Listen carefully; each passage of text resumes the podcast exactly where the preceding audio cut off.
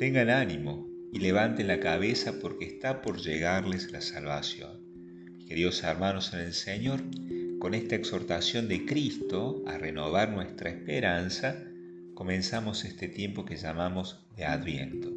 La misma palabra Adviento, que significa venida o llegada, nos invita a vivir confiando en las promesas de Jesucristo. Y esa promesa es, el Señor viene a salvarnos.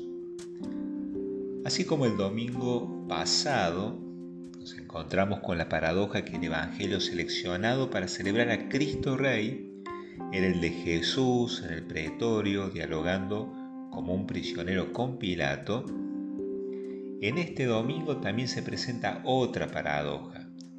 Un tipo marcado por la esperanza comienza con un evangelio con signos catastróficos que más que esperanza nos abren un horizonte de mucha desesperanza. El Evangelio decía, habrá signos en el sol y la luna y las estrellas, y en la tierra angustia de la gente, perplejas por el estruendo del mar y su oleaje, desfallecimientos de los hombres por miedo y ansiedad ante lo que se viene.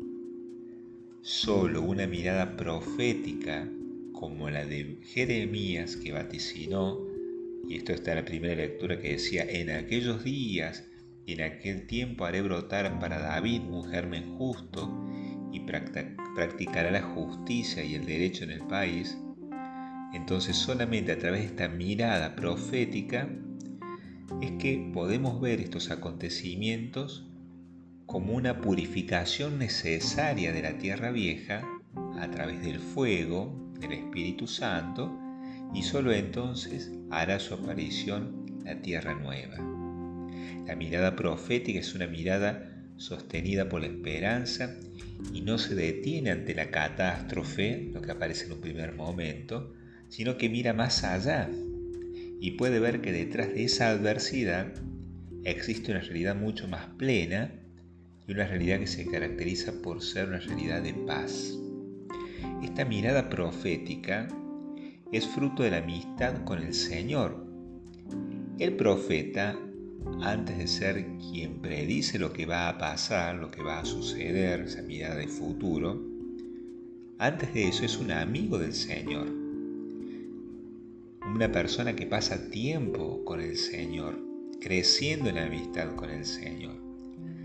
Tener una mirada profética es tener entonces la mirada de los amigos del Señor.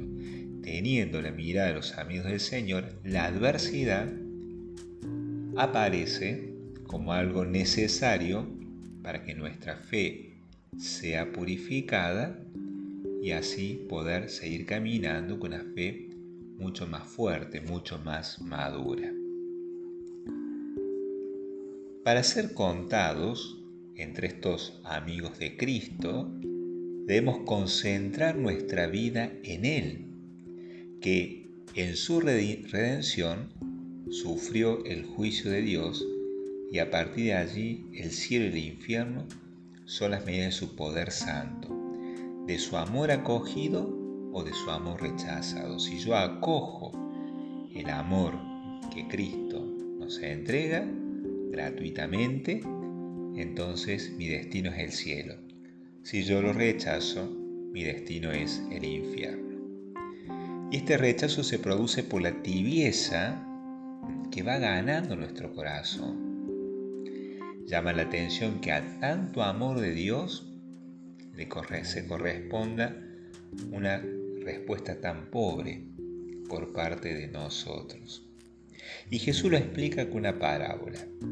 Es la del servidor que pensando que su Señor tardaría en llegar, golpeaba a los criados, comía y bebía hasta embriagarse. En el fondo hay una falsa sensación que el Señor se demora en llegar, que da al pecador una cierta impunidad ante sus faltas. Y esto nos va volviendo tibios para responder a la llamada divina. Jesús nos exhorta en el Evangelio que hemos proclamado, tengan cuidado de no dejarse aturdir por los excesos, la embriaguez y las preocupaciones de la vida. Esa impunidad ante los pecados y una falsa sensación de dilación en su venida hace que nos acostumbremos al pecado y sabemos que eso nos condena y es lo que el Señor no quiere.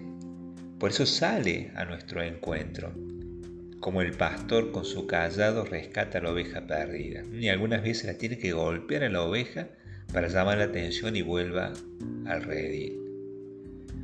No es un golpe motivado por el odio, al contrario, la ama y no quiere perderla, cumpliendo así aquello tan cierto que expresa el Salmo, ¿no? El Señor hiere y venda la herida. Nos hiere para que nos demos cuenta del pecado, pero también nos da el remedio para que sanemos esa herida. A pesar de vernos muchas veces alejados de Dios, siempre hay algo en nuestro interior que nos llama a encontrarnos con Él. Por eso, ante las situaciones adversas de la vida, que las podemos vivir como catástrofes, el Señor nos dice, tengan ánimo, levanten la cabeza, porque está por llegarles la salvación. Este tiempo es de espera activa que nos invita a recuperar la mirada profética por eso es un tiempo de vigilancia y negociación.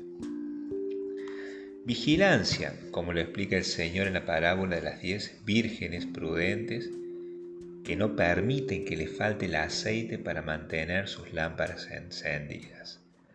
El aceite, ya lo dijimos en otra oportunidad, es la oración que mantiene la luz de la fe encendida. Tenemos que vencer la pereza y la distracción que son enemigos de la oración. Decíamos también que es una esperanza activa, por eso tenemos que saber negociar, negociar entre comillas, con nuestros dones para ganarnos el cielo, con aquellos dones que el Señor nos ha regalado y que estamos administrando, los tenemos que administrar para ganarnos el cielo, poniéndolos a trabajar y ayudando a otros hermanos que también vivan este tiempo sostenidos por la esperanza. Vigilancia y negociación que alimentan esa doctrina de la confianza, como la del niño que se siente en paz porque su padre lo protege. Esa actitud de confianza que caracterizó a todos los santos es propia de los amigos de Cristo, que como profetas predican la misericordia del Señor con palabras y con obras. Los amigos de Cristo, por la confianza en saberse protegidos por el Señor, no tienen miedo de hacer las mayores renuncias sabiendo que el Señor los cuida en sus manos. Tengan ánimo y levanten la cabeza porque está por llegarles la salvación. Queridos hermanos, que sepamos descubrir en estas palabras del Señor esa promesa que viene a salvarnos. Pidamos la virtud de la perseverancia en oración y en el bueno obrar. San Pablo siempre nos dice, no se cansen de obrar el bien. Tenemos que ser perseverantes en el bueno obrar. Eso nos hace crecer en amistad con Jesús, confiando que siempre está con nosotros, protegiéndonos e invitándonos para experimentar su amistad. Pidamos entonces al Señor esta virtud de la perseverancia. Que así sea.